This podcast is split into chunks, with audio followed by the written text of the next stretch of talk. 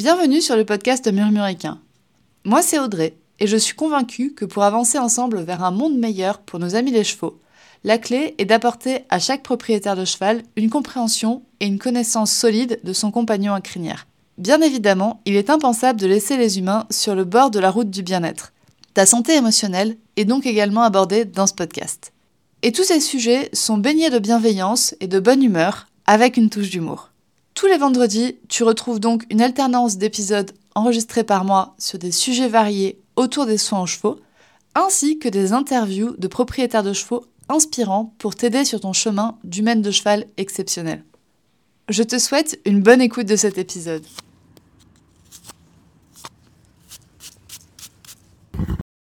Bonjour à toutes et bienvenue sur ce nouvel épisode du podcast Murmuricain où j'ai le plaisir de recevoir une autre podcasteuse, Solène du compte, euh, enfin du podcast Symbiosikin et du compte aussi associé. Bonjour Solène. Bonjour Audrey. Donc euh, Solène, tu es merci d'avoir accepté mon, mon, invitation à apparaître sur ce podcast. Parce que c'est vrai que les gens te connaissent euh, comme psychologue, mais tu es aussi propriétaire de chevaux et tu aides les cavalières. Oui, merci à toi pour l'invitation. C'est la première, hein, je me trompe pas. C'est la première oui, fois que. C'est la première fois, hein, c'est ça. Oui, Non, comme on parle beaucoup à côté, euh, je... des fois je m'en mêle. Euh, donc merci beaucoup parce que je suis trop contente de faire l'épisode avec toi aujourd'hui. Bah écoute, merci. Mais ouais, c'est la première fois que tu, que tu, es sur ce podcast. Aujourd'hui, du coup, je voulais qu'on qu parle en fait de ton histoire avec ton cheval, donc avec Jupiter. Mais est-ce que tu peux commencer par euh, nous présenter qui tu es et qui tu étais avant d'avoir Jupiter Parce que c'est vrai que tu l'as acheté un peu tard, on va dire, dans ta vie. Ouais. Enfin, ouais. tu n'as pas non plus 50 ans. non, j'en ai 30. Je vais sur mes 31, là, doucement mais sûrement. voilà, c'est comme moi, tu as le même âge, mais t'es arrivé euh, à la propriété euh, un peu plus tard. C'est ça. Euh, eh bien, oui, bien sûr, avec plaisir. C'est vrai que donc sur mes réseaux, que ce soit sur Instagram, sur euh, mon podcast euh, qui s'intitule tous les deux Symbiosékin, et je fais aussi une newsletter hebdomadaire, donc toutes les semaines, et je tiens un bon rythme. Je suis assez fière. Du coup, sur ces réseaux-là, j'ai vraiment cette casquette de psychologue et de propriétaire et de cavalière aussi, puisque je monte à cheval. Là, en ce moment, non avec les soucis de santé, mais on y reviendra peut-être. Mais sinon, euh, je, monte à cheval, je fais du travail à pied aussi, mais sinon, j'ai une pratique active, on va dire, de l'équitation. Euh, et donc, j'y partage beaucoup de concepts euh, psycho, particulièrement axés émotion. Et depuis l'hiver dernier, je, je suis vraiment spécialisée dans le trauma à côté humain, et donc je la porte aussi dans le milieu du cheval et j'aborde pas mal de concepts, voilà, psycho, émotion, trauma, et donc forcément l'impact que ça a sur la relation et la manière de communiquer qu'on va avoir avec son cheval, et comment nos propres histoires de vie, notre propre régulation émotionnelle va énormément impacter positivement ou négativement le cheval, notre cheval, surtout quand c'est notre partenaire. Je trouve qu'il y a vraiment des enjeux plus forts qui se passent entre nous et lui. Donc c'est principalement le sujet de, de, mes contenus sur mes différents canaux de communication, canaux de communication. Alors avant ça, euh, qu'est-ce que je faisais euh, dans ma vie? J'étais psy, c'est tout. enfin pas que, mais déjà pas mal. J'étais psy, ce qui est déjà pas mal. Ça occupait une grosse partie de mon temps. Euh, je travaillais en maison de justice d'ailleurs avant d'avoir Jupiter, en bureau d'aide aux victimes, donc toujours dans le trauma. Euh, avant ça encore, j'ai fait de la GDC, donc de la gestion de crise. Et puis, euh, de, de... j'étais en centre d'écoute, donc on faisait. Euh... C'était une autre forme de gestion de crise. On était vraiment là pour euh, tout plein de problématiques liées au trauma notamment. Mais en gestion, de... en maison de justice, c'était vraiment axé victimo.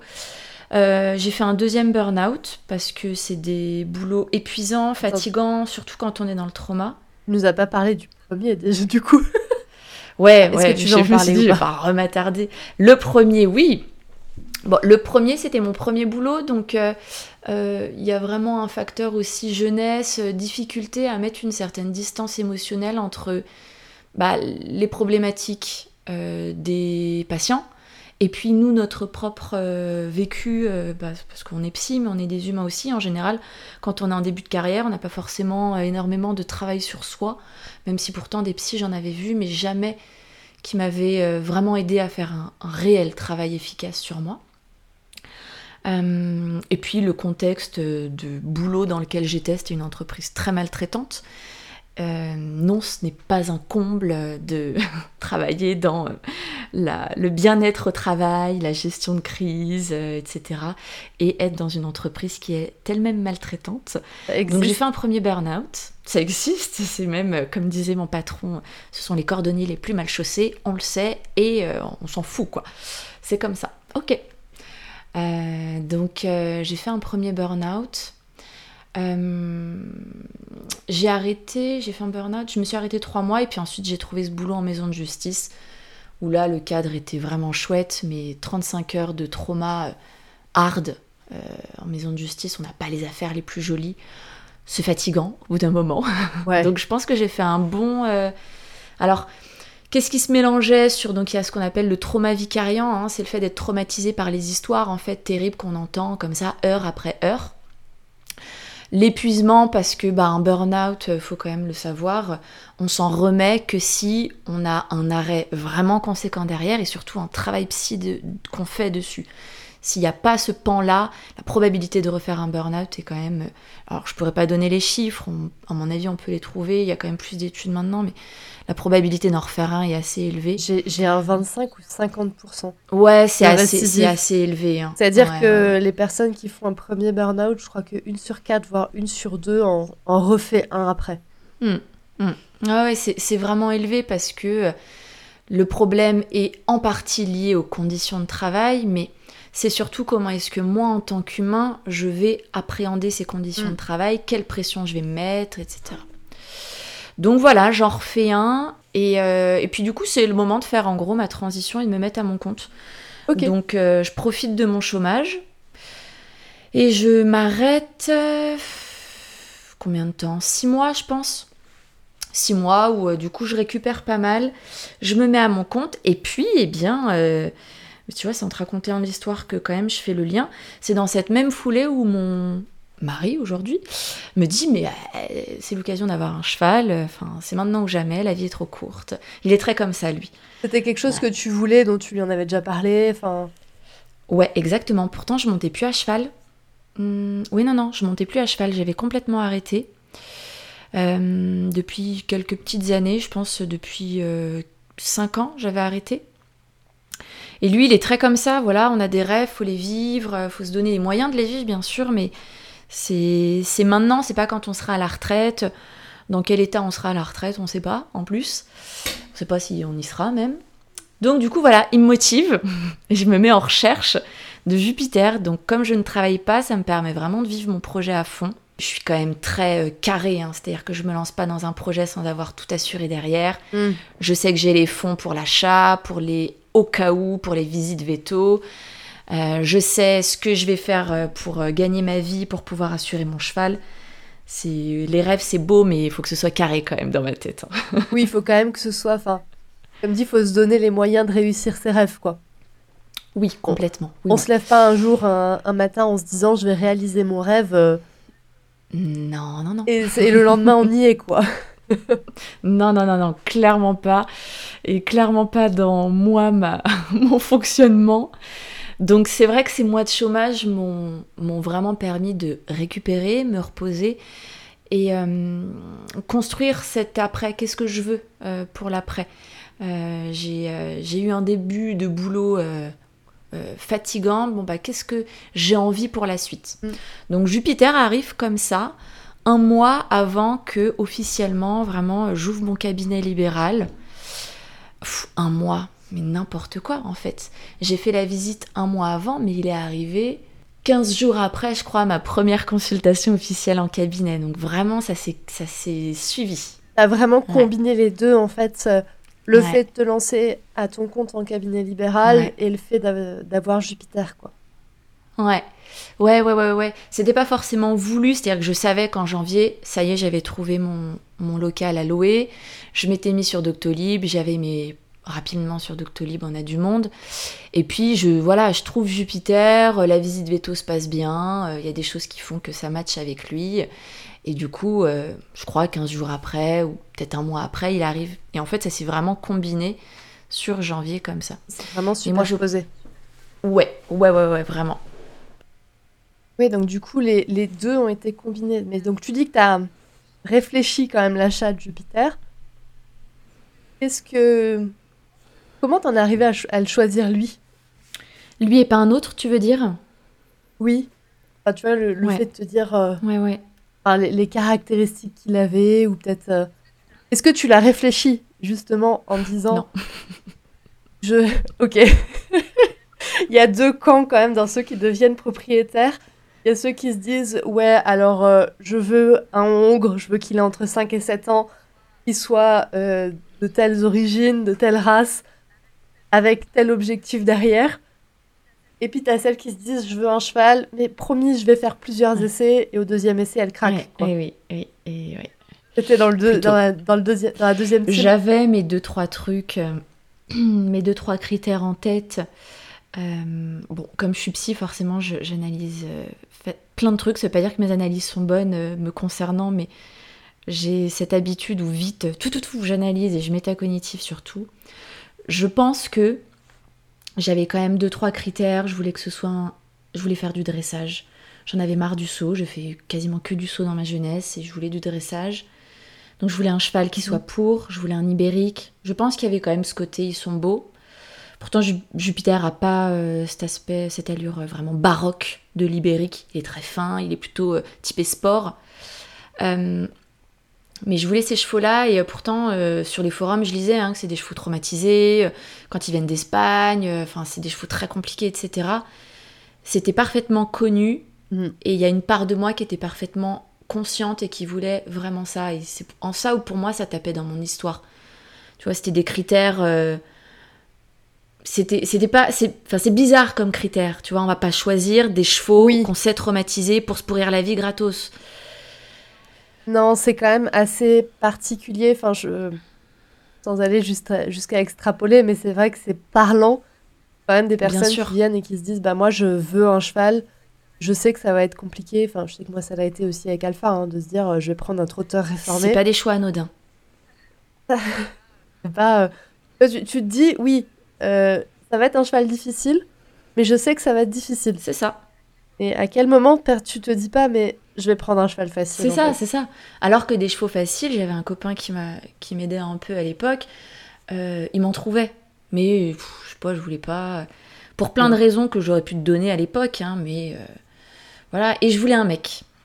pareil, tu vois, et Ryu. Quoique le Ryu, c'est un peu le hasard qui fait que c'est un garçon, parce que mon mari voulait plutôt une fille, mais j'ai ce truc aussi où pendant, pendant longtemps, euh, moi je voulais euh, cinq enfants, je voulais que ce soit que des garçons, comme ma grand-mère, bien dans la tradition à l'ancienne, des trucs que j'ai dépassés aujourd'hui, mais j'avais quand même encore ces cases-là dans ma tête. T'avais cette case que un, un, un hongre ou un entier, c'était mieux qu'une qu'une jument, quoi mmh, Non, j'avais pas forcément ça, parce qu'en plus, moi, mes poneys préférés, c'était que des filles à l'époque. Euh, mais il y a eu un truc, je pense vraiment, où en grandissant, enfin en devenant dans cette euh, jeune adulte, tu vois, cette période jeune adulte, où j'ai eu des accroches déjà quand je m'étais remis au cheval vers la toute début vingtaine, j'ai monté pendant deux ans. On mettait les chevaux difficiles, euh, j'ai ce profil de celle à qui on met toujours les chevaux difficiles. On, les entend souvent ces histoires-là.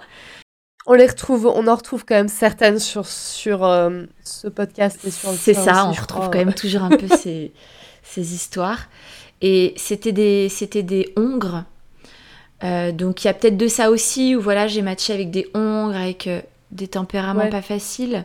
Mais je pense qu'il y a un truc vraiment euh, qui se jouait pour moi, où fallait que ce soit, fallait que ce soit un mâle et pas une femelle.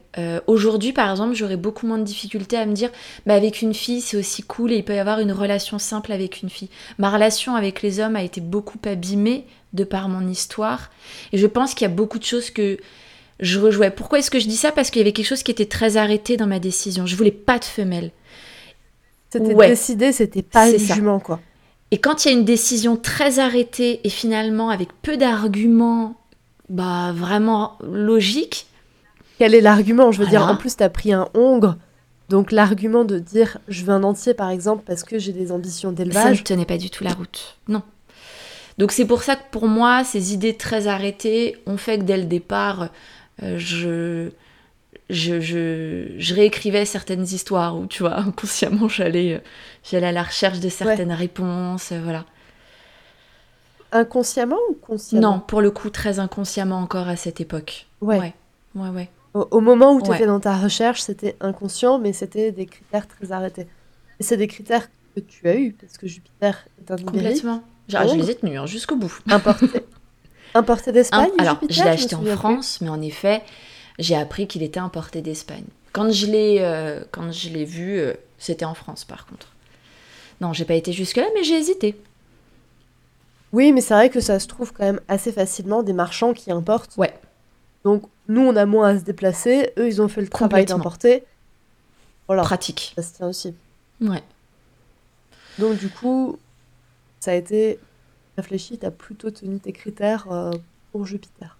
Ouais, ouais, j'ai quand même tenu mes critères. Et puis, euh, euh, Jupiter a été un choix vraiment.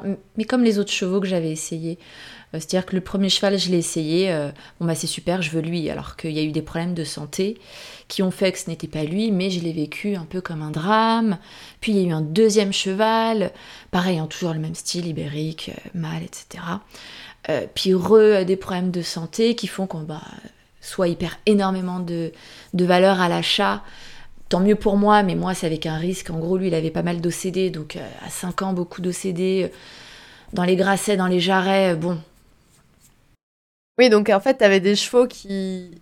qui qui avaient des problèmes de santé. C'est pour ça que tu les as rejetés. Ça, par contre, c'était un critère que tu avais mis. Tu voulais pas de problème de santé. Ouais, mais tu vois, ça a été quelque chose de difficile à accepter. Euh, et c'est en ça où euh, c'était. Moi, acheté un cheval pour euh, réaliser mon rêve de petite fille. Je voulais un cheval. Je voulais pas tel, tel cheval. J'avais ces deux, trois critères en tête. Mais ce que je voulais surtout, c'était un cheval. Et euh, c'était difficile, même pour mes proches, de, de me raisonner sur le fait que bah, ce premier cheval ou ce deuxième cheval, je veux dire, ils ont des problèmes de santé. C'est pas raisonnable de l'acheter. Pour moi, Ah ouais. c'était dur à entendre. Il y avait, c'était émotionnellement, euh, waouh, je rejouais ma vie, quoi. Oui, émotionnellement, pour toi, ça a été difficile de prendre la décision de ne pas prendre ce cheval. Ouais, Enfin, ces deux premiers chevaux parce que il y avait des problèmes de santé que tu as connus au moment de l'achat, quoi. exactement, c'est ça. Mais voilà, je suis quand même la voix de la raison. Euh, Et puis je vois Jupiter, du coup, sur une annonce. Je n'ai pas de coup de cœur. euh, Le cheval est pas beau sur les photos. Enfin, alors, qu'est-ce qui relève de il est pas beau euh, pour de vrai et je pense moi qui étais dégoûtée et du coup tu vois j'étais en mode ouais bon super le cheval là il est couleur pipi merci tu Ouais, vois j'avais un truc est- très dédaigneux Celui-là, il est moche. Celui que les deux que j'avais essayé avant, ils étaient mieux, quoi. Exact. Vraiment une enfant qui a du mal à gérer sa frustration, quoi. Je vais quand même le voir avec ma sœur.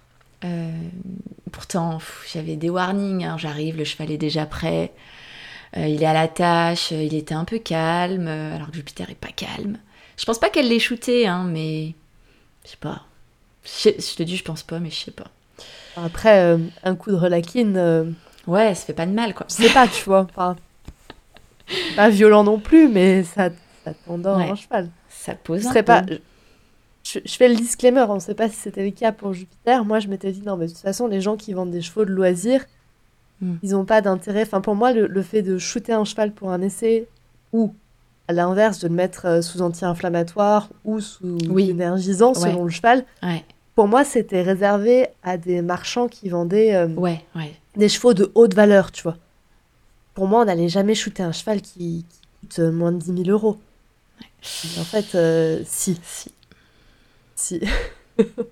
C'est Ah, j'en- ai- rencontré. Voilà, moi, j'en ai rencontré dans ma clientèle, tu vois, où ils ont sédaté un, un cheval de rando qui était à vendre 1500 euros. Ah ouais, ouais. Tu vois, tu te dis, mais franchement, quel est l'intérêt? Enfin, bah si, l'intérêt est de vendre ce cheval. quoi. Donc c'est le, le petit warning. euh, Exactement. Pour Jupiter, tu n'auras pas la réponse. Non, j'aurais pas la réponse. Et si ça se trouve, en plus, c'était pas du tout le cas. hein. Parce que, voilà, en selle, En selle, il me fait quand même quelques écarts euh, d'un jeune cheval apeuré, euh, mais c'est des choses qui m- me font pas peur parce que ben, je pense que j'ai eu aussi des chevaux euh, avec des réactions très fortes euh, sous la selle qui font que du coup j'ai euh, ça me paraît pas excessif en fait. C'est pas du tout quelque chose qui me qui m'active des petites alarmes Ouais. dans ma tête. Il a quel âge au moment où tu l'as acheté? À ce moment-là, il a 5 ans. Il a Cinq cinq ans et demi. Donc, dé- Ok, donc déjà vendu débourré? Oui, vert, mais voilà, un bon vert, quoi, tu vois, un vert actif quand même. Non, je te dis vert, mais un vert quand même déjà avec euh, pas mal de bonnes bases. euh, oui, oui. Avec quand même, euh, j'accepte le cavalier aux trois allures, la direction c'est ok. Oh non, attends, même, non, non, non, non, quand je m'y remets, non, non, non, non, plus travailler que ça, puisque tu vois, les départs au galop du pas, alors, étaient, voilà, pas, pas trop mal acquis. Donc, non, non, quand même pas mal en fait. Ok. Si, si. Oui, on Si, était si, sur un cheval avec des bonnes bases de Ouais, ouais, dressage. ouais, ouais, ouais, ouais, ouais, si, si, quand même. Je le revois, j'achète. Je prends le temps de réfléchir là, c'est une décision qui est quand même plus à froid. Que par rapport aux deux Ouais, autres, aux autres. premiers. où c'était très euh, des étoiles dans les yeux, euh, je ne vois rien d'autre, et euh, oui, bien sûr que j'achète, quoi. Vous pouvez me dire ce que vous voulez, de toute façon, ma décision est prise, en gros. Là, c'est beaucoup plus réfléchi. En- Enfin, oui, plus réfléchi, plus à froid. Du coup, j'y retourne, on fait les papiers. euh, les gens, en plus, chez qui je l'achète, c'est même pas un marchand de cheval, tu vois. C'est une famille. La nana revend le cheval parce que bah, sa fille fait ses études de veto à l'étranger, elle n'a pas eu sa bourse, donc en fait, elle a acheté Jupiter, mais elle le revend deux mois après parce qu'il y a eu ce pépin d'argent qui est tombé. Je suis touchée par la famille, en fait, et je suis touchée par leur accueil. Des fois, je suis un peu naïve, euh, je sais pas. Des fois, je suis trop méfiante, des fois, je suis trop naïve. Je ne saurais pas dire où est le juste milieu dans cette histoire. Euh, est-il que Jupiter, du coup, arrive. Jupiter arrive, euh, et puis euh, on me vend, si tu veux, un cheval déjà plein papier, et puis euh, j'arrive, et en fait, il est ONC, quoi. Ah merde Voilà. Et, euh, Ah oui. Et, mais ma faute. Je suis toute seule, je suis pas vraiment accompagnée. Puis moi, j'ai les papiers sous les yeux. Et en fait, sur les papiers que la nana me file, il y a écrit pure race espagnole. Mais en fait, c'est pas les papiers officiels. Et ça, moi, je, à ce moment-là, je tilte pas. Et quand j'ai les papiers officiels dans les mains, que le cheval est débarqué trem- trempé de sueur par en fait un voyage euh, terrible, je pense pour lui, on me file un passeport espagnol où il y a écrit ONC. Donc euh, voilà, alors je me dis ok très bien, ça commence bien. Ok. Donc je l'ai mauvaise, je règle un peu euh, ça avec la nana, mais ça y est, c'est fait.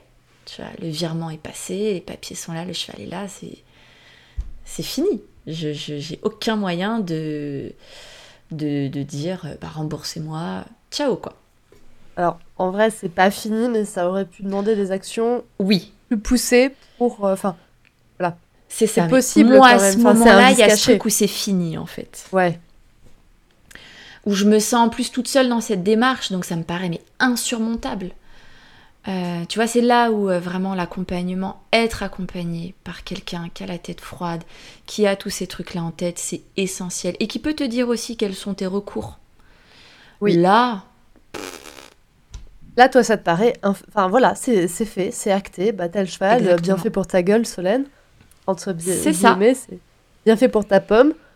Euh, T'avais qu'à regarder les papiers avant, quoi. c'est exactement ça. Alors que c'est fait. pas du tout. Ouais. Enfin, en vrai, il y avait énormément de recours possibles. Ouais, mais pour moi, à ce moment-là, c'est fini. Voilà. Et puis en plus, euh, à ce moment-là, j'ai la honte de pas avoir géré Ah. le truc. Ah Tu oui, de t'être fait un peu avoir, de pas avoir demandé les papiers officiels, quoi, par C'est exemple. ça. Enfin, de Exactement. pas avoir reconnu les papiers. euh, de pas y avoir pensé, de pas avoir euh, bah, plus demandé de l'aide à un professionnel, mais ce même professionnel qui a pas le temps de t'accompagner, c'est la réalité. Donc je suis aussi marquée par ce euh, la honte, t'as pas géré, c'est un truc qui peut beaucoup m'habiter ça. Euh, t'as pas géré ton truc, euh, donc c'est honteux, donc bah tu te tais tu, tu, tu subis quoi, tu portes le truc et, tant pis t'encaisses. Oui, et puis tu, la... tu caches ta honte aux yeux C'est des ça. autres, quoi. Exactement, c'est ça. Du coup, euh, c'est comme ça que Jupiter arrive. Il tente de sauter la porte de son box le premier jour. Parce que donc je, je découvre un cheval en fait très agité, très angoissé, avec des peurs de, de sé- des angoisses de séparation très poussées. Euh, au pansage, c'est une horreur. Il, est, il tient pas en place, il me mord, il me latte, il donne. C'est pas qu'il donne pas les pieds, il les donne, mais en fait, il me les donne pas, il me les jette. Enfin, franchement, mon cheval me fait peur, quoi. Mais véridique, quand je sors cette anecdote que j'étais malade, c'est-à-dire intestinalement, avant d'aller voir mon cheval, j'étais dans cet état-là. C'était difficile. Le confinement arrive et puis. Oui, euh, parce que tu nous as pas dit, mais as acheté, tu nous as dit que tu as acheté Jupiter en janvier. Oui. Et tu l'as acheté du coup en janvier, enfin fin janvier 2020. Exactement. Donc, tu te retrouves quand même, toi, jeune propriétaire, dans un choix qui a été réfléchi, mais réfléchi depuis six mois. Donc, on n'est pas non plus sur un truc que tu as réfléchi depuis des années où tu te dis, tu as été pendant 4-5 ans demi-pensionnaire, et puis bon, finalement, tu as racheté un, cheval, donc tu es propriétaire très récente. C'est ça. Et un mois et demi, arrive le confinement, on va le rappeler pour les plus jeunes d'entre nous, mais où du coup, on, on, ne pouvait pas aller voir nos chevaux. Eh ben oui, c'était strict là. C'était strict, donc tu pouvais pas aller voir ton cheval, donc tu te retrouves toi, jeune propriétaire qui ne sait pas gérer grand-chose, et je pense qu'il essaie de te raccrocher à où tu peux pour contrôler Exactement. la situation. Tout compris. pour avoir le besoin de contrôle sur la situation que tu peux pas avoir. Ou déjà, quand tu es jeune propriétaire, en général, tu es en train de prendre tes marques, tu es en train de chercher justement les, les trucs, euh, les, les repères stables, etc. Complètement. Et là, en plus, tu as un confinement qui arrive. Complètement. Comment, Comment ça s'est passé? Est-ce qu'il y a eu des décisions? Enfin, comment ça s'est passé pour toi de se dire bah oui, en fait, euh, j'ai vraiment pas le choix là que de, de faire confiance à quelqu'un? Alors que moi, je suis encore en train de chercher mes, mes, zones, de, mes zones de repère. Franchement, étonnamment, ça n'a pas été si difficile que ça de pas voir mon cheval. Il y en a pour qui je sais ça a été des drames, mais bon, déjà, Bon, quand ton cheval est dans ta vie depuis euh, plus longtemps que le mien, ça change la donne. Hein. C'est vrai que c'est pas pareil encore, c'est différent. Ça. La tâche est différente. la tâche est différente, mais je pense que la perte de repère a peut-être été plus forte pour toi que pour d'autres personnes qui connaissaient leur cheval, les points d'attention à hmm. avoir, de dire bah voilà, je sais qu'en fait, euh, c'était au mois de mars. Ouais. Je sais qu'au printemps, il y a tel ou tel risque pour mon cheval parce que ça fait déjà 4-5 ans que je vois ces risques, donc je renseigne le propriétaire de pension sur ce sujet. Enfin voilà. Ouais. toi, tu n'avais pas ce recul. Non, non, non. le seul pilier, moi, quand même, qui m'a fait beaucoup de bien, de toute façon, cette reprise du cheval et cet achat de Jupiter, euh, vraiment tout était dans l'affect et dans euh, mes, mes, années plus jeunes. En fait, dans ce centre où il arrive, j'ai une mono euh, enfin elle est instructrice même, euh, la pauvre, donc c'est pas rien, mais euh, elle était à l'époque dans mon centre équestre de gamine, et donc il y a un affect. Cette fille, c'est une des grandes sœurs en gros de ce, de ce centre équestre. Donc je la retrouve là. Il y a vraiment un affect qui se remet en jeu parce qu'on se connaît depuis qu'on est jeune en fait, même si du coup elle est plus âgée que moi. Donc elle est là et elle, je lui fais confiance. Et elle, je sais que il y a un affect entre nous qui fait qu'elle va être vigilante par rapport à mon cheval. Je sais que c'est elle qui va s'en occuper et pas quelqu'un que je connais pas. Et même si je ne l'ai pas vu depuis longtemps, j'ai j'ai tout de suite ce truc de confiance qui se recrée avec elle. Donc ça m'aide beaucoup. Oui, parce que du coup, elle, en tant qu'instructrice, dans cette pension, a eu l'autorisation d'aller travailler en fait. C'est ça. Elle, elle venait bosser parce qu'il fallait sortir les chevaux comme ils étaient au box. Donc en fait, ils venaient il venait les bosser. C'était une des dérogations. Exactement. Une des dérogations qu'il y avait pour euh, ce moment-là, quoi. Exactement. Donc le fait de savoir que elle, elle s'occupe de mon cheval, d'avoir des petites photos, ça fait du bien. Ils ont ouvert les paddocks du coup un mois plus tôt pour que les chevaux puissent au moins aller au paddock de temps en temps, je plus, deux fois dans la semaine. On était sur la pension euh, qui aujourd'hui, moi, me parle pas du tout. Mais on était sur ce type de pension à l'époque, le temps qui passe au pré. Donc il y a ça qui me fait du bien quand même. Euh, et puis bah à côté, euh, moi je fais ce que je sais faire, c'est-à-dire rassembler des connaissances pour être prête à retrouver Jupiter et faire en sorte que nos moments ensemble soient un peu plus, même pas agréables dans un premier temps, juste que je me sente en sécurité avec lui et que lui se sente en sécurité avec moi. C'était juste ça mon objectif au départ. Ok. Est-ce que là, toi, du coup, pendant le confinement, tu n'as pas pu travailler? En tant que psy? J'ai pas bossé parce que du coup, il y avait plus de face à face. La visio à l'époque, je voyais ça comme un truc trop bizarre. Donc en fait, j'avais juste, entre guillemets, je faisais. Si du coup, j'avais quand même fait en visio, mais en fait, je faisais juste une sorte de perme pour mes patients qui étaient euh, vraiment pas bien. Mm. Euh, donc on faisait, tu vois, je prenais 30 minutes quand ils avaient besoin, mais moi je vivais déjà moi-même le truc. Donc euh, j'avais déjà, tu vois, le premier mois, fallait que moi j'encaisse tout ce qui se passait. On était confinés dans un, un, petit studio avec mon mec, donc c'était pas évident de pouvoir faire mes consultes et lui éviter d'entendre ouais. aussi les trucs il y avait vraiment un contexte où c'était compliqué pour moi de travailler dans de bonnes conditions pour être une bonne psy, entre guillemets. Oui, donc toi, ton, volume horaire a largement baissé Exactement. pendant le confinement. Il, ne s'est pas retrouvé à zéro. Mais en tout cas, il a largement diminué. Je faisais quelques heures par semaine, quoi. Oui, donc tu t'es retrouvé avec du temps pour te former. Et tu as choisi de dédier une partie de ce temps à, à ta formation en lien avec Jupiter, quoi. Tout mon temps, même. Tout mon temps. Bon, ok. Parce que je ne fais pas les choses à moitié. non, je me suis dit, j'étais peut-être formée encore sur d'autres sujets. Enfin bon. Non, j'ai joué aux jeux vidéo et j'ai fait ça, quoi. Mais euh, oui, j'ai passé beaucoup de temps à ça. Déjà parce que, bah, ça y est, j'avais mon, rêve qui, mon rêve qui se réalisait. Donc, c'est quelque chose qui me passionne viscéralement le cheval et donc moi je pourrais passer mes journées entières à lire poney, parler poney, enfin euh, vraiment c'est quelque chose je ne m'en lasse pas. Donc, t'as profité de ce temps-là, quoi. Clairement, c'était du bonus. Et en plus, j'étais en recherche de, mais vraiment quoi, sur YouTube, je tapais euh, euh, comment euh, apprendre à mon cheval à ne pas me mordre. Alors j'ai vu tout et n'importe quoi. J'ai tout essayé. j'imagine. ah, j'imagine que tu dois trouver des techniques. J'ai tout trouvé. franchement, je me revois faire des trucs. chasser les hanches pendant une minute quand il vous mord. Alors j'ai essayé hein, quand je suis revenue. Jamais marché. Hein. Donc euh, voilà, donc j'ai acheté des bouquins, j'ai lu mes bouquins, j'ai passé du temps sur internet et tout à, à me préparer en fait. C'était vraiment ça, à me préparer à retrouver mon cheval. Plutôt à rencontrer mon cheval, à poursuivre cette rencontre. Donc ouais, intense comme période intense.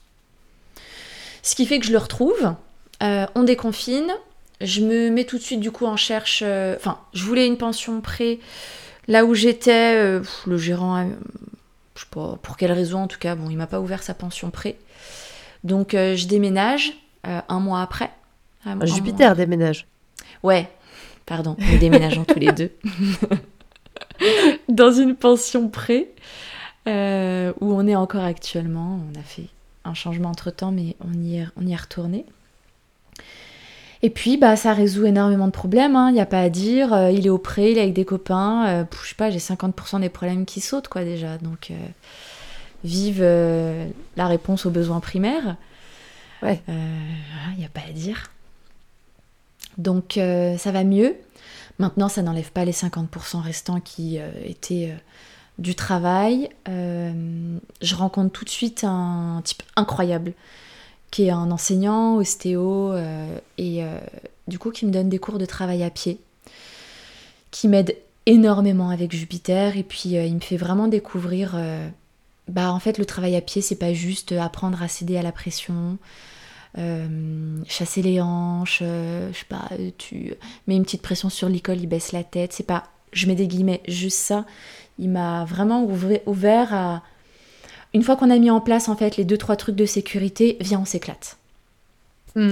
Et en fait, euh, bah, euh, on est en liberté, euh, on monte à cheval, en cordelette. Enfin, il, est, il a vraiment cet aspect très vite enfant avec les chevaux qui m'a beaucoup fait du bien et qui, moi, je suis très, voilà, je suis psy quoi. Donc c'est la rationalisation, les liens logiques, tu vois. Et puis je suis un peu obsessionnelle, donc j'aime bien quand c'est carré.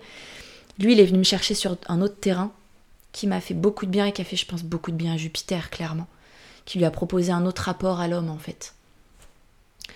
Et vraiment, bah, ça nous a ouvert cette porte de bah, viens, on se rencontre juste. En fait, on arrête d'apprendre à, à, travailler au sens humain et viens, on, découvre qui tu es, qui je suis moi aussi. Et on voit ce Oui, on s'amuse ensemble. Ouais, clairement. Et, et au moment là, ouais, ça t'a appris des choses sur toi du coup? Clairement. clairement parce que, en fait, rapidement, mais je crois vraiment dès le premier cours, en fait, il me, mon prof me dit, mais il faut que. je sais plus comment il me formule ça, mais il me dit euh, T'es toujours dans le trop en fait. C'est soit euh, t'es toute molle d'énergie, soit euh, t'es très tendue. Et moi, c'est vraiment ça, quoi. Je suis dans le trop. C'est soit tout, soit rien. Alors, plus maintenant.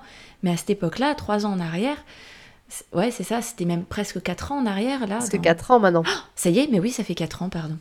Donc, un petit peu moins de quatre ans, du coup, vu que c'était quelques mois après j'étais encore dans ce tout ou rien et, finalement très peu consciente de mes euh, dérégulations, de mon propre système nerveux et de mes propres émotions. Donc il m'a beaucoup euh, amené à conscientiser ça et ça m'a vraiment donné envie de travailler sur moi. J'avais mon suivi psy en parallèle, bien sûr.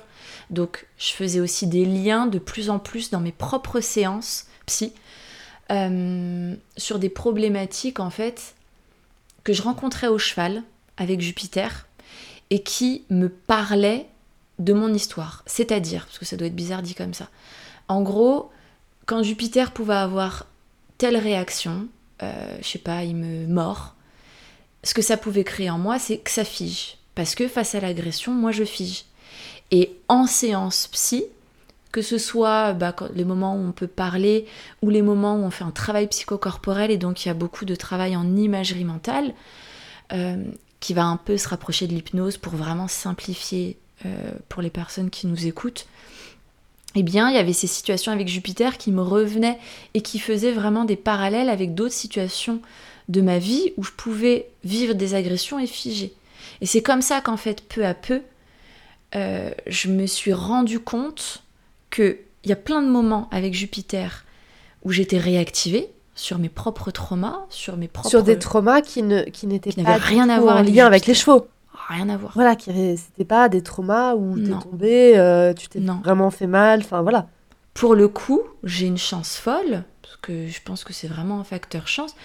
Je suis tombée plein de fois, hein. j'ai fait des chutes, je me suis décollé, euh, je sais plus quel euh, muscle, machin. J'ai jamais rien j'ai jamais eu de peur C'était des traumas. C'était des traumas 100% humains, on va dire, liés à, à d'autres situations que tu as vécues avec d'autres humains, pas avec Complètement. les chevaux. Et ta psy, au moment-là, euh, ne cherche pas spécialement à faire ses liens, il me semble. Non, elle connaît rien aux chevaux, la pauvre. Elle est géniale, hein, mais elle connaît rien aux chevaux. Donc non, elle me dit ah oui, oui, ok, oui, cool. D'accord. Et tu vois, je me demande même c'est en t'en parlant, je sais pas, c'est qu'une hypothèse, mais je me demande même dans quelle mesure en fait euh, les traumatismes que j'ai vécus enfant, qui sont de l'ordre de la violence, ne m'ont pas en fait. Alors forcément, je dissociais du coup face à la violence, et je me demande même dans quelle mesure est-ce que ça n'a pas fait un peu facteur de protection face aux chutes que je pouvais vivre au cheval ou aux situations euh, euh, de violence. Enfin, c'était un club vraiment méthode à l'ancienne, bourrée de violence. Mais du coup, il y avait un côté un peu moins grave, je mets des guillemets. Tu vois, et si ça se trouve, ça a fait un peu facteur de protection dans le sens où bah, mes chutes, c'était pas. Euh, ça, se digérait facilement, quoi, en fait, finalement. Est-ce que la dissociation, enfin, pour les personnes qui sont pas euh, oui, fait, dont moi y compris, c'est en fait un système de protection qu'a le corps où tu te rééloignes euh, on va dire. Émotionnellement, de la situation, tu ne ressens plus grand chose, quoi. Mm, complètement. Tu te coupes euh, sensoriellement, donc vraiment les, tout ce qui est physique, et puis émotionnellement. Donc, et donc toi, tu faisais ça? Tu faisais ça aussi avec Jupiter? Ouais, avec Jupiter, vraiment, ça me réactivait. Euh, moi, c'est vraiment beaucoup dans le figement, quoi, où ça me mettait. Euh, alors, soit dans le figement, parce que du coup, c'est soit l'un soit l'autre en général, moi, soit du coup euh, je, pouvais avoir ces mouvements où euh, je me rappelle, il fouille dans mon seau, ça fait trois fois que je lui ai dit, mais mon cheval ne sait pas ce que ça veut dire, ne fouille pas dans mon seau. Donc, ben, je lui mets une tarte. Et puis comme en plus c'est complètement normé à cette époque-là pour moi encore, de mettre une tarte à un cheval, et puis quand Jupiter est arrivé, c'était une écurie très euh, mentalité à l'ancienne. C'est-à-dire que bah oui, on tarte un cheval, euh, le cheval qui euh, met son museau à un endroit où il n'a pas le droit d'être. Exactement. Euh, encore une fois, vous le voyez pas, on est à, on est à l'audio, mais on met des gros guillemets. Et là où il met son museau où il n'a pas le droit d'être, bah on lui fout une claque sur le museau, quoi. Exactement. Donc c'était euh, euh, justifié en plus, enfin légitimé à ce moment-là. Ou bien euh, je prends rapidement des cours avec une prof de dressage, méthode allemande, très fermée, très dure, quoi. Le mettre sur la main, c'est tout dans les mains, les mains fixes, des choses qui, je pense, ne, va, vont pas vraiment aux chevaux de manière générale. Mais disons, bon, encore moins à Jupiter. Et donc, euh, il, rétivait. Déjà, Jupiter rétivait quand je l'ai eu, mais donc là, on a eu vraiment des, mécanismes de défense forts qui sont apparus slash réapparus. Et donc, bah, on met du mouvement en avant. Donc, on met des coups de stick, ratatatatata, tu vas derrière. Je le faisais, ça. Parce que le pro me dit de le faire, et parce que à ce moment-là, moi, quand je me revois, il y a un truc qui disjonque, c'est-à-dire que mon cheval m'envahit de sa non-réponse à ma demande. Je suis face à d'autres personnes, ça me met la pression, le regard de l'autre. Donc, bam, je tombe dans un comportement violent, qui est pas utile parce qu'il avançait pas, enfin, ça résolvait pas le problème, quoi. Donc, ouais, il y avait plein de moments comme ça, en fait, avec Jupiter, où euh, euh, dans ma tête, clairement, j'étais en train de rejouer d'autres trucs. Euh, c'est net. Et comment t'es... Il y a deux questions qui me viennent, c'est comment t'es sorti de ce raisonnement? Comment t'es sorti du fait de te dire, ben, ah, comme tu dis, c'est le fait que t'aies des pros qui sont à côté de toi, ça te met de... Ça te met une certaine forme de pression. Le fait que tu fais comme t'as toujours fait. Mm.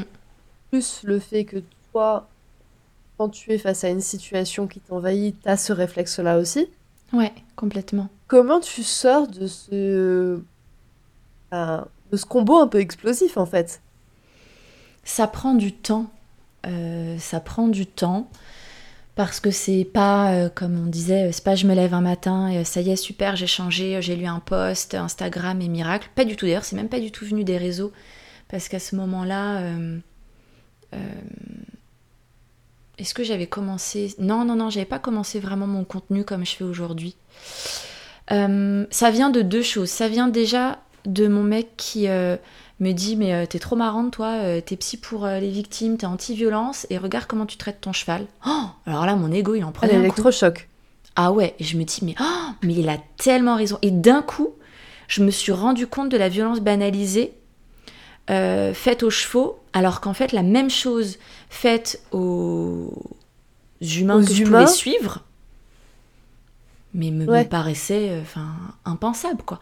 Encore une fois, je, je veux dire, je suis calée dans le trauma, les violences, blablabla, je suis moi-même violentée. Enfin, on pourrait dire, j'ai tout le profil pour être à l'opposé de ça. Et en fait, je refais la même chose avec mon cheval. Donc, c'est impressionnant comme des fois les personnes qui ne sont pas... Enfin, c'est vraiment, je trouve, très bénéfique de ramener quelqu'un qui n'est pas dans le milieu du cheval, de le ramener dans le milieu du cheval. Tellement. Parce qu'en fait, ils ont un œil tellement sain par rapport à nous qui avons été souvent pervertis depuis, depuis qu'on est gamine. Hein.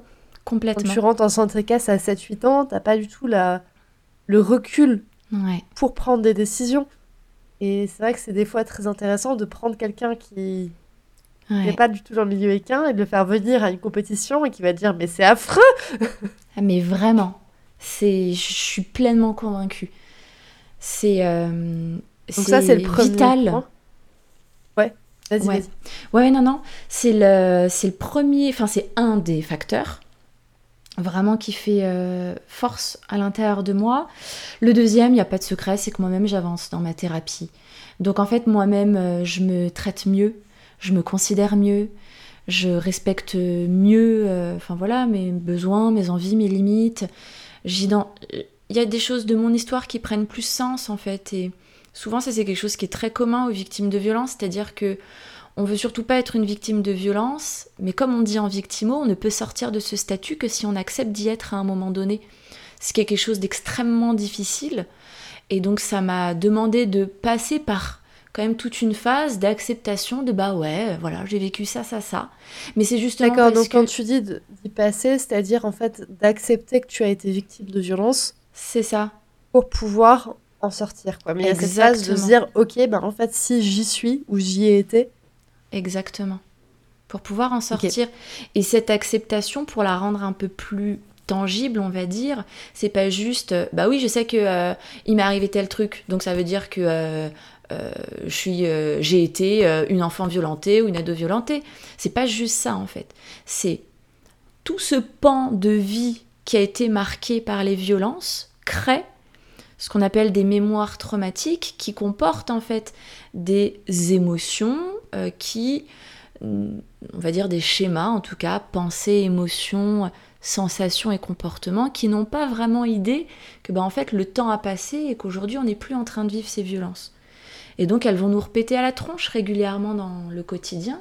Et quand elles nous repètent à la tronche, si on leur dit Oh mais tais-toi, je vais plutôt me faire un 35 heures euh, de boulot d'affilée, comme ça je vais surtout pas penser à la pensée qui vient de m'arriver ou à l'émotion que je suis en train de vivre, ou je vais me rouler un gros joint, comme ça je vais bien m'éteindre émotionnellement, ou je vais aller faire un sport extrême en parachute, comme ça ça va me, ça me faire péter d'adrénaline et je vais disjoncter. Et tout un tas d'autres de, techniques, on va dire. De mécanismes d'évitement. De mécanismes, vraiment, ouais, d'évitement.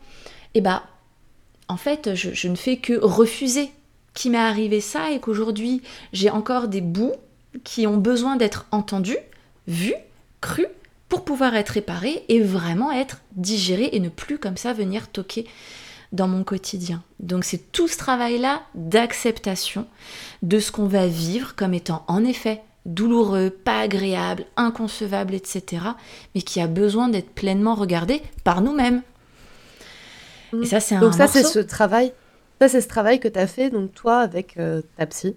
Exactement. Et que je fais encore. Ouais et qui du coup te fait, euh, fait réaliser certaines choses par rapport à Jupiter et te fait mettre mm. euh, des liens en fait entre, entre ce que tu as vécu en dehors de Jupiter et ce que tu ça. vis avec Jupiter. Exactement. C'est vraiment ça qui me, peu à peu, m'aide dans mon quotidien avec lui à rester calme et patiente. De base, j'ai une nature plutôt patiente, mais des fois, la limite entre patience et envahissement ou euh, euh, figement, elle peut être très fine. C'était mon cas. Je dis pas que c'est le cas de tout le monde, mais moi, c'était mon cas. Là, j'arrive à être en fait de plus en plus ferme et calme. Euh, donc oui, Jupiter, par exemple, l'exemple des morsures, c'est vraiment son, son signal d'inconfort. Et par exemple, dans le travail à pied, c'est euh, inconfortable, il y a des émotions dans tous les sens. Enfin, c'est pas forcément que inconfortable d'ailleurs, mais il y a des émotions dans tous les sens. Donc, rapidement, lui, euh, s'il est frustré, ça peut passer par des tentatives de morsure. Aujourd'hui, par exemple, je le sais, et ça me permet vraiment de... Je le décorelle de moi, ça n'est pas moi, Solène, euh, qui n'est pas aimé de mon cheval, c'est juste Jupiter qui est en train de me dire par ce canal-là de communication qu'il a depuis des années et que je n'éteindrai probablement jamais, qui est juste en train de me dire bah là je suis frustrée, j'aimerais plutôt faire ci, ou là ce que tu me demandes c'est trop dur, j'y arrive pas, c'est tout. Et du coup de pouvoir répondre à cette émotion, qui est par exemple de la frustration, plutôt que au, à la morsure, donc je mets une tarte. Tu vois, ça m'a mmh. vraiment permis en fait de faire ce pas de côté pour voir la situation différemment, me désengager moi qui je suis de cette interaction là que j'ai avec Jupiter pour pouvoir euh, bah déjà me réguler moi émotionnellement si euh, ça a été compliqué parce que bah je sais pas une fois il m'a mordu je veux dire ça fait mal ça fait mal tu vois c'est une réalité ça réveille des choses en toi mais ça réveille des choses qui ont raison d'être réveillées ça réveille là c'est euh, clair c'est dangereux pour moi complètement et là c'est adapté euh, tu mords, j'ai mal, je te recule. Et j'y suis allée, bam, bam, bam, bam, bam, la longe, tu vois, les mouvements, on voit pas au truc, mais tu sais, les mouvements de longe, là, comme ça. Euh, tu recules fort, quoi. Et ça, c'est un non. Et de faire une pause, réfléchir un peu à ce qui se passe et repartir sur autre chose ensuite. Euh, qui, qui aurait été beaucoup plus compliqué à mettre en place quatre ans en arrière. je pense que je l'aurais pris personnellement. C'est souvent ça qui nous pose problème avec nos animaux. On prend les choses à titre personnel, on lit mal ce qui se passe parce qu'on mélange, on surinterprète des comportements de l'autre. Et c'est là que ça commence à déréguler ensuite dans la relation. Donc c'est tous ces liens-là que toi tu fais personnellement, du coup. Ouais, c'est ça. Avec ton cheval. Ouais. Qui euh, font qu'aujourd'hui, tu t'adresses plus à des cavalières. Aujourd'hui, il y a une partie, euh, grosse partie de ton contenu qui est quand même dédiée à, à aider des cavalières, propriétaires de chevaux, des cavalières, dans l'acceptation de leurs émotions à elles. Ouais, ouais, c'est ça. Hum, ce que je fais aujourd'hui, c'est hum, forcément le contenu que je propose, euh, il, euh, il est beaucoup tiré de mes propres expériences, aussi de, des expériences euh, des personnes que j'accompagne, c'est principalement des filles, donc plutôt des cavalières, et ou propriétaires. Sachant que 80% des, des, cavaliers sont en fait des cavalières, c'est assez logique. Clairement. Donc c'est vrai que euh, je, j'aborde euh, beaucoup de contenu comme ça qui me parle, qui me tient à cœur. J'écoutais un podcast lundi d'un, d'un thérapeute de couple et formateur de la thérapie Imago d'ailleurs. Je conseille plus plus cette thérapie qui est géniale pour les problématiques de couple. Et les thérapies de couple aident énormément à penser la relation de couple avec le cheval, je trouve.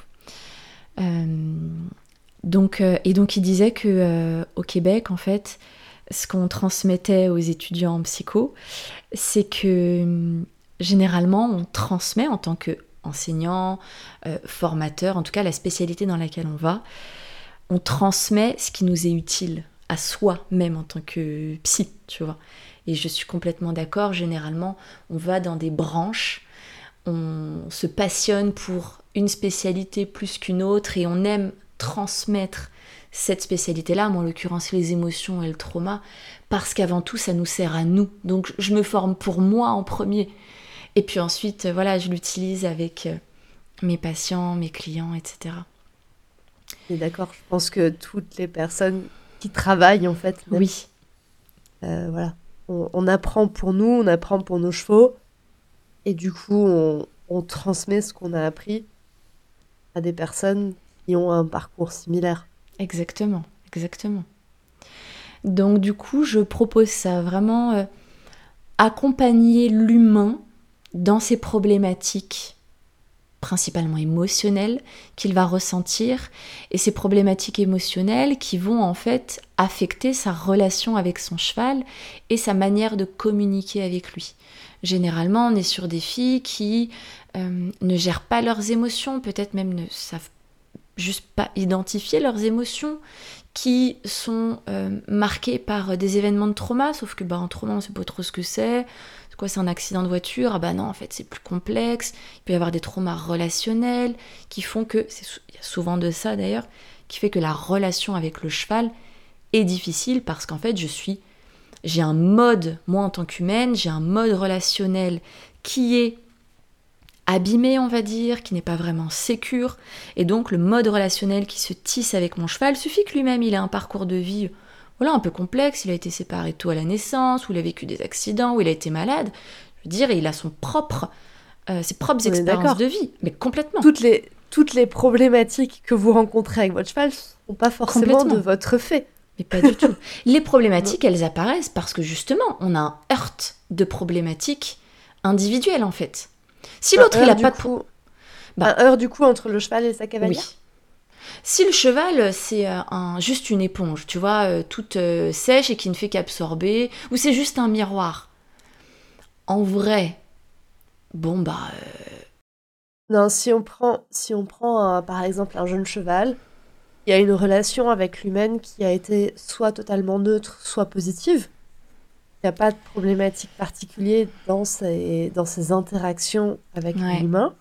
Ouais il va potentiellement mieux tolérer certaines choses. Oui. Un cheval qui a été, euh, oui, voilà, c'est ça. On va dire très mal sevré. Exactement. très mal sevré, qui a fait un long trajet en van, qui a été euh, importé d'Espagne, Exactement. qui a potentiellement eu un débourrage abusif. Il y a forcément plus de risques qu'à un moment donné, ça aille au clash quand il y a un cumul euh, d'expériences négatives, de troubles de l'attachement par exemple aussi de l'un et de l'autre, qu'en effet un cheval qui est assez vierge et qui entre guillemets tolère un peu mieux. Alors le risque à terme, c'est que si l'humain ne se prend pas, voilà, Voilà. Parce que c'est pas un cheval à bascule. Il est vivant, il a un système nerveux, il a un système d'attachement aussi. Donc forcément, ça va venir faire écho. Merci, tu as mis en mots ce que mon cerveau buguait complètement là.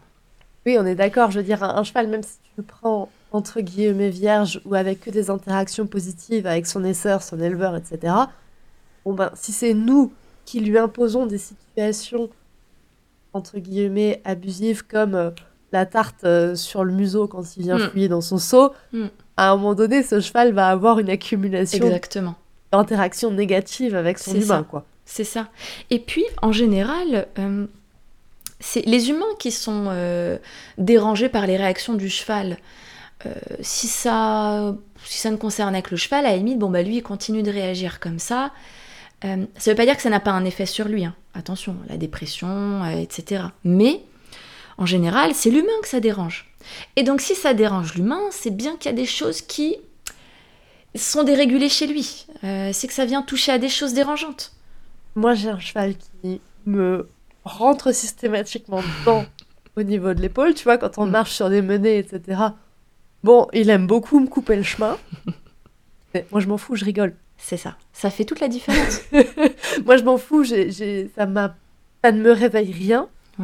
Et pour autant, c'est totalement normal que ça puisse réveiller des choses chez d'autres personnes. Tout à fait. Et il y a certainement des choses que mon cheval fait qui réveillent des problématiques chez moi qui ne seraient pas réveillées chez une autre personne. Ouais, c'est ça, c'est ça. Mais c'est pour ça que c'est une lecture qui est différente là. C'est plus une lecture en termes d'éducation, apprendre à son cheval à juste céder à la pression, à ne pas bouger au pensage.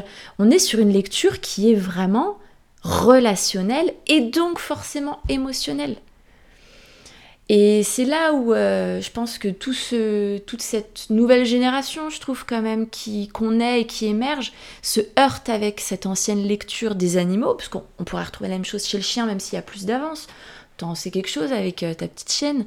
Mais c'est deux lectures complètement différentes, et c'est pour ça que je pense qu'on a du mal à se comprendre. Il y a une lecture purement, même pas que comportementale, qui est vraiment éducationnelle et une lecture en fait interactionnelle. Euh, mon cheval, s'il me mord, c'est pas juste je vais lui apprendre à pas mordre, c'est qu'est-ce qu'il vient de vivre là pour qu'il agisse de telle manière et quelle réponse je vais pouvoir donner à ce qui a déclenché ce comportement de morsure. Une frustration, il est apeuré, il a mal peut-être tout simplement, donc ça me demande d'aller au-delà. Et ça, euh, bah faut, faut être calé sur ses propres émotions pour, pour pouvoir être à froid et faire tout ce travail de décomposition. Parce que ce travail de décomposition, d'analyse, on ne peut pas le faire de manière efficace si nous-mêmes on est débordé. Parce que ce cheval qui nous mord, ça nous renvoie à d'autres choses. Donc on n'a pas cet esprit, comme tu dis, froid, analytique, mm. pour pouvoir décomposer et permettre au cheval de vivre ce qu'il a à vivre. C'est impossible. En termes de système nerveux, euh, c'est impossible. Il y a, si ça intéresse les personnes qui nous écoutent, la théorie polyvagale, c'est assez récent comme approche, mais c'est pour moi une mine d'or essentielle de compréhension des relations qui sont à mettre en place, pas que côté psycho, hein, euh, à l'école avec les enfants, euh, avec les animaux, aux États-Unis, ils sont plus en avance que nous sur ça. Ils l'utilisent beaucoup en équithérapie, par exemple. Mais bref, la théorie polyvagale, c'est quoi? C'est mon système nerveux va percevoir des informations dans mon environnement. C'est ce qu'on appelle la neuroception. Et donc, je ne suis pas forcément consciente des informations que je chope, hein, mais mon système nerveux chope des informations qui vont être interprétées comme du danger ou de la sécurité. C'est basique, hein, on a besoin de survivre, donc euh, pour survivre, il faut, que je sache si je suis en sécurité ou pas, et donc est-ce que je dois m'adapter? Ces systèmes nerveux, ils communiquent du coup tous les uns les autres. Si moi, humaine, je suis en état d'insécurité parce que euh, je suis affectée par une situation au boulot qui m'a pas mal perturbée et j'arrive voir mon cheval, je vais envoyer des micro-informations via ce système nerveux autonome qui euh, bah, communique et fait vivre euh, mon corps, le système nerveux autonome de mon cheval, il va percevoir ces informations de danger et donc il va s'y adapter. Ah, ok, là il y a des informations de danger qui m'indiquent que l'environnement dans lequel je suis est dangereux, je dois donc m'adapter, c'est purement logique. Je dois m'adapter à ça, soit j'attaque si j'ai pas de moyen de fuite. Mmh. Sinon, euh, on préfère généralement tous la fuite. Le cheval, surtout le cheval qui est un animal de, fuite, enfin de proie. Euh, normalement, un cheval qui attaque, c'est un gros gros red flag. Complètement. Mais même l'humain, euh, l'humain, c'est parce qu'on on, méprise les comportements de fuite, comme si on n'était pas assez courageux. Mais en fait, c'est moi, je trouve ça beaucoup plus sain, quelqu'un qui dit non mais là je lâche, je ne m'y confronte pas. Alors après, il faudrait détailler des situations, mais que des personnes qui vont être tout le temps, tout le temps dans la confrontation. Euh, c'est beaucoup plus nocif pour l'organisme d'être constamment dans un mouvement de colère, d'attaque, d'agressivité, que dans un mouvement de recul en fait. Ça déclenche énormément de processus physiologiques. Ouais. Coûteux. Et ne favorise pas une, une vie longue et en bonne santé, on va dire. Clairement. Pour faire rapidement, quoi. Alors après, encore une fois, faut voir les situations, etc. Bien sûr, hein, mais euh, voilà. Et donc, euh, ce cheval, euh, il a besoin d'avoir un humain qui envoie des signaux de sécurité. Tout comme en vrai, l'humain, il est beaucoup plus en sécurité quand son cheval lui renvoie également des signaux de sécurité. Voilà, un cheval qui te mord, forcément, t'envoie un signal d'insécurité ça va être plus difficile de ne pas activer le système nerveux autonome, quoi. C'est ça. Mais c'est là où notre responsabilité d'humain, de cavalier et de propriétaire prend le dessus, on va dire, sur la responsabilité du cheval. C'est notre job à nous de euh, apprendre à nous réguler, à faire revenir la sécurité à l'intérieur de nous, pour pouvoir aider notre cheval à également revenir dans un état de sécurité.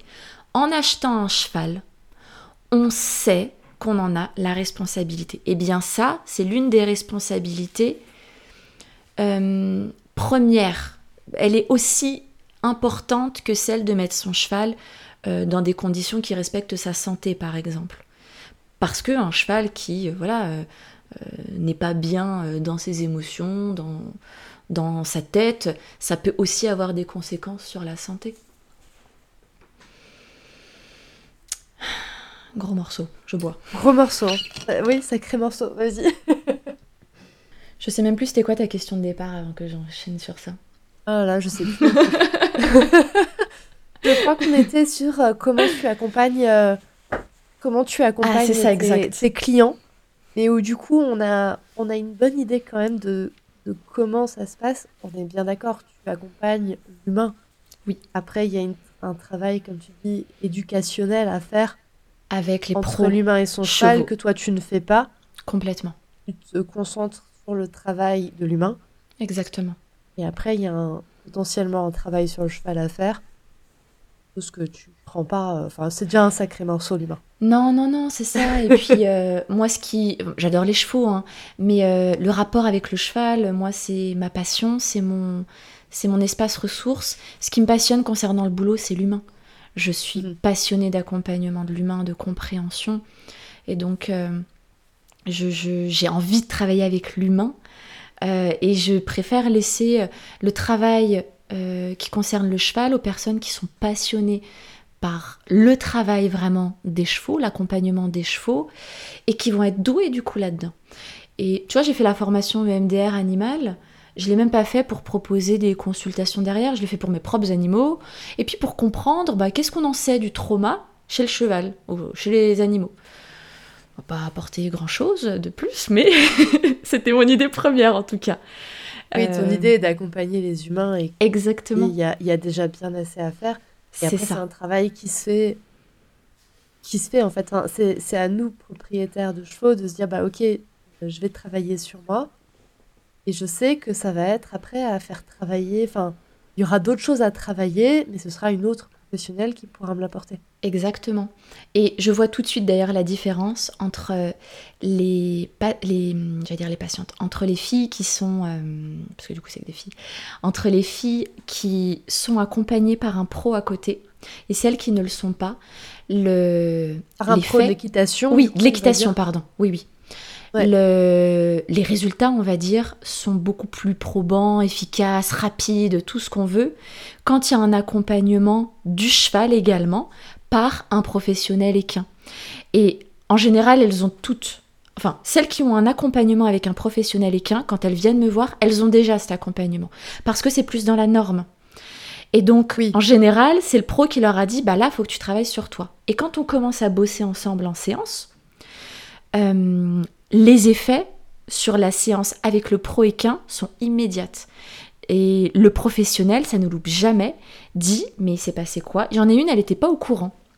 J'ai une de mes accompagnées l'année dernière, sa pro était pas au courant que sa cliente. Avec toi. Et en fait, elle lui a dit, mais il y a un truc qui a changé, c'est quoi? Et donc de là, elle lui en a parlé. Et c'est pas magique, c'est juste logique. Si je régule mes émotions, mon système nerveux, si je répare certains bouts de mon histoire qui doivent rester dans le passé et ne plus venir me taper dans la tête dans le présent et dans le futur aujourd'hui, mais bien sûr que ça décharge ensuite mes interactions avec les autres. C'est juste physiologique en fait. Euh. Et je suis d'autant plus convaincue que c'est une démarche qui est essentielle de faire ce travail-là sur soi que, alors oui, auquel travail que je fais avec euh, les clientes, mais aussi quand je vois Jupiter, on m'a donné, euh, je pense, tous les conseils de la Terre. Euh, j'ai entendu je ne sais combien de fois le, tu sais, si tu le laisses te, ces trucs-là, ras des pâquerettes. Euh, mais si tu euh, le laisses te marcher sur les pieds aujourd'hui, ah bah c'est fini, il va prendre le dessus. Mais ça, mais je l'ai entendu quand j'étais encore dans la première. mon préféré, c'est le si ton cheval te fait bouger tes pieds. Oh là là Ah, celle-là, elle est géniale parce que de faire bouger les pieds du cheval, ça veut dire que c'est toi qui as le dessus sur le cheval. Et donc, quand ton cheval te fait reculer, mm. oh mais c'est que ton cheval te domine. Complètement. Et c'est en ça, moi, que le leadership aussi euh, peut vite me poser problème. En tout cas, ce qu'on fait de cette notion de leadership, parce mm. qu'elle vient vite poser cette question de dominance. Quel dommage d'envisager les relations avec les autres en termes de au-dessus, en dessous.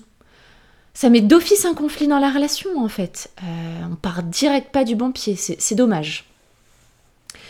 Et je vois que ces astuces, on va dire, et ces bons conseils, parce que je suis convaincue qu'il y en a, c'était avec une bonne volonté qu'ils me les ont donnés, bah, je les ai essayés, hein, ça n'a pas marché. Et au final, la seule chose qui a vraiment marché durablement, euh, sur le moment, une tarte, ça marche. Hein, ça marche pendant 5 secondes. Ah, ça, c'est sûr. Ah oui, c'est efficace. Le cheval, pendant, même certains, pendant 2 minutes, il va plus toucher complètement, au sol.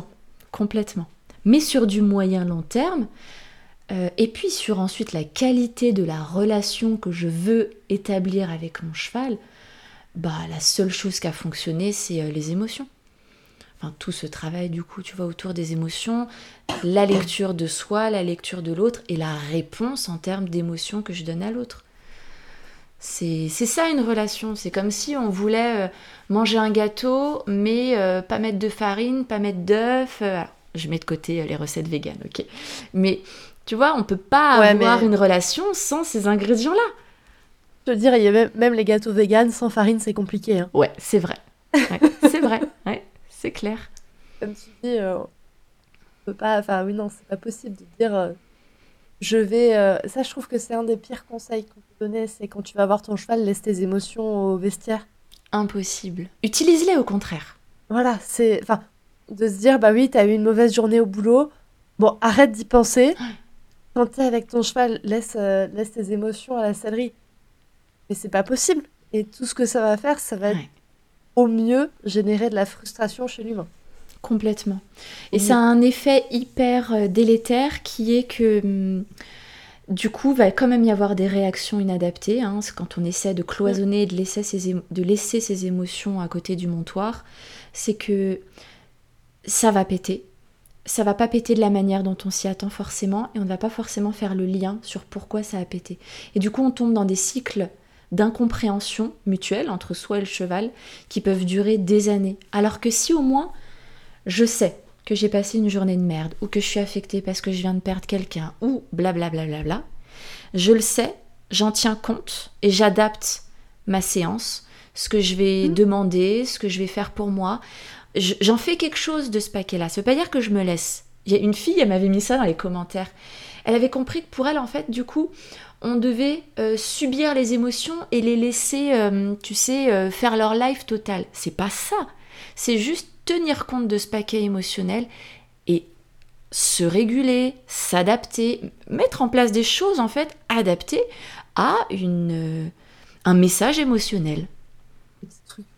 Un exemple qui me vient en tête, c'est de se dire bah oui, en fait, je viens de passer une journée de merde. Mon patron m'a licencié. En plus, ma grand-mère est très malade. Elle va pas bien. Ce soir, j'avais prévu une séance de saut d'obstacles où je devais enchaîner des, obstacles à 110. Bon, bah, je vais peut-être en parler à mon coach. Exactement. Et on va peut-être faire du dressage. Hmm. On va peut-être faire du plat parce que c'est plus facile pour nous. Et c'est une mise en sécurité hein. pour tout le monde. Voilà. Ou à l'inverse, de se dire, bah oui, mais en fait, j'avais prévu du dressage, mais c'est ultra frustrant pour moi. Oui. Euh, on va faire de l'obstacle. Mon cheval kiffe ça. Moi, j'adore ça aussi ça va être facile, je vais pas réfléchir, je vais mettre des petits obstacles, ça va bien se passer quoi. Exactement, mais oui, oui. Vraiment, euh, j'espère qu'on va de plus en plus quand même tendre vers euh, cette approche-là de l'équitation, qu'elle mm. soit sportive, qu'elle soit plus loisir, qu'elle soit juste dans le soin. Et tu vois d'ailleurs, je le vois vraiment, une des thérapies à laquelle je suis formée, c'est l'ICV, l'intégration du cycle de la vie. On utilise une liste de souvenirs pour réguler le système nerveux. Je la fais courte. Et dans cette liste de souvenirs, je demande à mon patient, ma patiente de la faire en amont ou alors on la fait à deux, ça dépend. Mais en tout cas, on fait cette liste de souvenirs. Et dedans, on va y mettre les souvenirs marquants, qu'ils soient positifs ou négatifs. Et j'insiste toujours sur le fait de ne pas omettre de souvenirs négatifs, même si on a l'impression qu'il n'y a que ça. Parce que si on les oublie volontairement, si on ne les met pas, quand ensuite on va travailler avec, parce que le travail qu'on fait, c'est qu'on, moi en tant que psy, je vais nommer chacun de ces souvenirs chronologiquement. C'est ce qui va permettre de ramener de la temporalité dans le système nerveux de euh, ma patiente et de montrer qu'il y a du temps qui a passé. Oui, ça a été horrible, mais c'est fini, en gros. Le problème, c'est que si on passe sur une année où il y a eu un événement dramatique, la perte de quelqu'un, un accident, euh, un burn-out, un truc comme ça, mais qu'on ne le met pas dans cette liste de souvenirs, moi, je vais nommer les choses. C'est très factuel pour pas trop surcharger la mémoire de travail. Mais émotionnellement, les aires cérébrales, le système limbique, il est activé quand même, parce qu'on touche à des souvenirs qui créent des émotions. Amygdale qui gère les émotions et hippocampe qui gère euh, les souvenirs, ils sont connectés, ils bossent ensemble. Donc un souvenir égale une certaine charge d'émotion, généralement. Et eh bien si moi je défile ma liste de souvenirs et je passe sur 2006 par exemple où il y a eu un événement très marqué mais ça n'apparaît pas dans cette liste de souvenirs, ma patiente elle va être dérégulée et puis quand on va un petit peu débriefer, on voit qu'il y a de la dérégulation mais on ne peut pas trop savoir pourquoi. Qu'est-ce qui s'est passé à ce moment-là C'est une dérégulation? Le fait de l'avoir sous les yeux, ça me permet de bosser direct avec ça. Bah ouais, mais là, telle année, il s'est passé ça. On va pouvoir, moi, ensuite, ajuster le travail, creuser, etc. Je fais ce parallèle parce que c'est exactement la même chose quand on va au contact de nos chevaux. Si on laisse de côté des choses qui ont été importantes, on va quand même être dérégulé parce qu'on va vivre des choses qui vont venir activer certaines aires cérébrales. Mais si on n'en a pas conscience, parce que mécanisme de protection, blablabla, bla eh bien on ne peut pas faire ce lien entre bah ouais mais là je me suis énervée sur mon cheval mais parce que voilà, j'ai une nouvelle terrible qui est tombée, donc là je vais pas bien, et donc j'ai besoin de descendre. Et on va s'acharner, et blablabla, bla bla, ça va être le cercle vicieux en fait. Il faut en tenir compte, euh, vraiment. Plus on dit les choses, c'est pour ça que les tabous et les non-dits et les secrets de famille, c'est aussi pourri d'ailleurs. C'est pour cette même raison. Ouais. oui. euh on le rappelle quand même à toutes les auditrices, enfin, tu as fait un très très bon rappel sur le fait que c'est important de prendre ses émotions en charge et de ne rien négliger en termes d'émotions. De pas se dire, bah oui, mais c'est bon, c'est pas grave. c'est ah, pas grave. Euh, aujourd'hui, je suis tombée, c'est pas grave. Bon, ok, peut-être que c'est pas grave, mais peut-être que ça l'est. Et de pas chercher à enterrer ce qui s'est passé sous le tapis, comme tu dis. Pour les personnes qui qui veulent en tout cas euh, t'aider elles-mêmes à ne pas enterrer leurs émotions sur le tapis, on a deux choses à vous proposer, Solane et moi. La première, pour les personnes qui ont, on va dire, un, un besoin de commencer à creuser leurs émotions et que tu feras un webinaire sur la plateforme Murmure Animal le 7 mars. J'ai hâte. Voilà. Il sera sur le sujet bah, justement de comment vivre certains événements de manière plus sereine, notamment avec tout ce qui est autour de la santé des chevaux. Donc quand on a un accident qui arrive au cheval, comment est-ce qu'on fait quand on a un accident sur notre cheval hmm. pour pouvoir le gérer au mieux, parce que c'est des moments où il va falloir en fait gérer. On va devoir gérer pour notre cheval. Ou quand on a un cheval qui, a, qui souffre d'une pathologie chronique, hmm. comment on fait pour euh, ne pas enterrer ça sous le tapis? Et se dire, bah ok, oui, il y a des choses qui se passent, je vais les vivre. Il y a des choses qui se passent pour mon cheval, moi je vais les vivre et comment je vais faire pour les vivre le plus sereinement possible. Là, je pense que du coup, ce sera un webinaire de entre une heure et demie et deux heures. Ouais, je pense. Enfin, à voir avec les questions, bien sûr, hein, mais euh, ouais. Ce qui est prévu. Donc, je pense que deux heures, ça va être un, un petit point croustillant mm. ou une problématique ponctuelle. Si les personnes qui nous écoutent savent déjà qu'elles ont une grosse problématique, qu'il y a des traumas, qu'il y a des émotions qui sont difficiles à gérer, elles peuvent aussi faire appel à toi, aux accompagnements que tu proposes. C'est ça. Et donc pour les personnes qui ont des problématiques euh, plus spécifiques ou plus ancrées, identifiées déjà, ou non. Ou non. mais où en tout cas, mais où en tout cas elles se disent bon, il y a un gros morceau à creuser. On le sent en général quand il y a un truc. Voilà, elles peuvent faire appel à toi. Tu proposes deux services, notamment est-ce que tu peux nous les présenter? Oui, bien sûr. Euh, alors, je propose déjà un accompagnement vraiment axé trauma, euh, c'est-à-dire il y a eu une chute, il y a eu un accident, il y a eu la perte d'un cheval, un déménagement qui s'est mal passé. Il y a vraiment une situation assez isolée hein, qui s'est mal passée et qui a fait trauma. C'est-à-dire que depuis cet événement-là, il y a vraiment un après, vous vous sentez différent, vous vivez dans la peur, ou vous évitez de vous confronter à des choses qui vous rappelleraient cet événement, etc. Et donc, euh, il y a hum, un accompagnement de deux mois où on a quatre séances en individuel pour retraiter ce traumatisme et les symptômes et, les conséquences en fait que cet événement a aujourd'hui encore dans votre vie et vous empêche du coup pouvoir juste vous éclater au cheval. Il y a également la possibilité de... Donc ça, ça s'appelle l'étincelle accompagnée, et j'ai l'étincelle en toute autonomie. Et l'idée, c'est pareil, donc quand il y a eu un événement comme ça qui a fait trauma, de pouvoir apprendre à gérer ces symptômes post-traumatiques en toute autonomie. Donc il n'y a pas de protocole de réparation, comme dans la formule en accompagnement, puisque là vous êtes en autonomie, vous, avez tout un panel d'exercices qui vous, qui vous guide pas à pas à apprendre à identifier vos symptômes, les gérer, les mettre en pratique avec le cheval, et du coup avoir une bien meilleure euh, gestion de ces symptômes-là au cheval. Et puis sinon j'ai des consultations qui sont du coup ponctuelles, soit une consultation d'une heure, respire, où on aborde vos problématiques afin de vous trouver des solutions sur les problématiques émotionnelles, relationnelles, hein, tout ce qu'on a pu aborder là pendant ce podcast. On aborde ça ensemble. Et une deuxième formule Respire Plus qui prend un peu plus de temps, une heure et demie, puisque là du coup c'est pour faire des protocoles de réparation qui sont soit des protocoles EMDR, soit ICV en fonction de ce qui se passe. Et donc pareil, il y a un événement qui vous est arrivé, vous sentez qu'il y a eu un avant-après depuis, vous voulez juste une consultation. Pour travailler sur ça, eh bien on prend une heure et demie pour que je vous accompagne à l'aide d'un protocole de réparation à vous libérer du poids de cet événement passé. Voilà.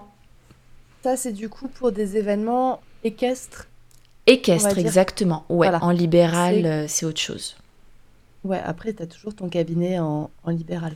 C'est ça. Donc, du coup, c'est pour des problématiques équestres. Donc, par exemple, euh, l'étincelle en autonomie ou respire serait peut-être, pas pour des problématiques très ciblées, soit peut-être aussi peuvent venir en complément de quelqu'un qui fait déjà un travail, peut-être avec un autre psy comme tu dis, n'y connaît rien en équitation, par exemple. C'est vrai ce que tu dis. Oui, oui, oui, oui. En plus, j'ai pas mal de personnes qui m'avaient posé la question. Oui, ça peut être en complément parce qu'en fait, on travaille vraiment là sur la problématique équestre ciblée. C'est ça. Voilà. Et non pas sur, euh, je sais pas, d'autres choses de, votre vie que vous voudriez aborder. Comme t'en parlais, comme t'en parlais avec Jupiter et ses morsures, qu'en fait ça réactivait des traumatismes qui n'étaient pas liés à Jupiter. Exactement. Ça réactivait des histoires qui n'étaient pas liées à, à Jupiter. Ouais, exactement, c'est ça. Euh, c'est vraiment, on reste ciblé sur le cheval euh, pour que ça n'empiète pas le travail personnel quand il y en a déjà un à côté, mais que ça ne soit finalement qu'un complément qui soulage euh, ce pan de ressources qu'est le cheval. Parce que quand on fait un travail personnel, pour que ça se passe bien, il faut qu'à côté on ait des ressources. Et quand sa propre ressource, elle est un peu enlisée, polluée, voilà, par nos problématiques, bah, l'idée c'est de re-rendre Hum, léger ce qui est une ressource, une passion, c'est ça sa fonction, c'est d'être ressourçant. Euh, vraiment, ça réapporte de l'énergie. Oui, on est fatigué après une séance à cheval, mais on est ressourcé en termes d'énergie psychique. Et donc, c'est de vraiment dépolluer ce pan-là pour que ça retrouve sa fonction mhm. première de passion, en fait. Oui, donc du coup, ça peut être, euh, sur euh, pas une problématique très précise en lien avec le cheval, soit, un trauma. en complément soit un trauma, soit en, complément d'un travail. Si par exemple on a un psy qui vraiment n'y comprend rien aux chevaux. C'est ça. Dans le sens, en plus, où moi, c'est des prises en charge ponctuelles. C'est-à-dire, les consultations respire, c'est une, enfin, c'est à la carte, quoi. C'est une, puis si on en veut une autre, une autre. Mais c'est ponctuel. Et l'accompagnement de l'étincelle, soit en autonomie, bon, bah, c'est les modules, chacun est autonome dans la temporalité. Et l'étincelle en accompagnement, c'est un suivi de deux mois. Donc on est également sur une prise en charge qui est de courte durée. Très bien. Ça va, c'était clair. ouais, ouais, je pense que c'est très très clair. Dans tous les cas, si c'est pas assez clair pour les personnes qui nous écoutent, elles peuvent te retrouver donc sur ton compte Instagram, donc Symbiose sur ton, ta newsletter qui est associée donc toutes les semaines. Exactement. Et peuvent aller écouter euh, certains, certains ou tous les épisodes de ton podcast, donc Symbiose Équipe. Exactement, oui. Et eh bien écoute, euh, merci beaucoup, Solène, pour cet épisode qui, je pense, euh, va être très très intéressant pour, pour les auditrices du podcast. Donc merci à toi d'avoir pris, d'avoir pris ce temps. Merci à toi. Franchement, c'était un, un super moment et c'est des sujets toujours aussi passionnants à aborder. Donc, euh, et puis tes questions étaient euh, pertinentes, tu vois. J'ai déraillé sur plein de, plein de sujets, donc euh, merci pour ce temps de qualité. Ouais, non, j'avoue que moi, le côté santé mentale de l'humain est ultra important. Je, je n'arrive pas à concevoir en fait un cheval en bonne santé et un humain qui souffre d'avoir ce cheval en bonne santé. Ouais. ouais, c'est clair. Pour moi, il y a une grosse, grosse dissonance quoi, dans les cas-là. Ouais, je suis complètement d'accord. Alors là, tu prêches une convaincue. En doute. Eh bien, écoute, merci beaucoup. merci. Euh, bah, aux auditrices, euh, à très bientôt pour un prochain épisode. Bonne journée. C'est la fin de cet épisode de podcast. S'il t'a plu, tu peux le partager à une personne de ton entourage qui pourrait également l'apprécier. Tu peux également venir me dire ce que tu en as pensé sur le compte Instagram murmure.animal. Je te remercie encore une fois de ton écoute et je te retrouve la semaine prochaine pour un nouvel épisode pour toujours plus de connaissances pour ton cheval et pour toi.